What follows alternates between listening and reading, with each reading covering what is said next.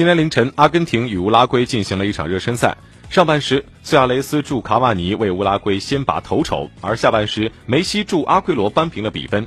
此后，苏亚雷斯的圆月弯刀破门，再度将比分超出。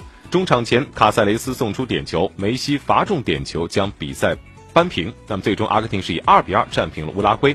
在比赛中，阿根廷队长梅西和乌拉圭前锋卡瓦尼发生了一些不愉快。阿根廷的媒体在赛后对此进行了解读。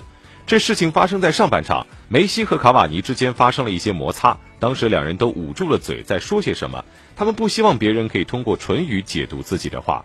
尽管如此，赛后依然出现了这样一种说法：这是双方进行了一次打架的邀约。卡瓦尼是提出邀请的一方，而梅西的回答是“时间随你挑”。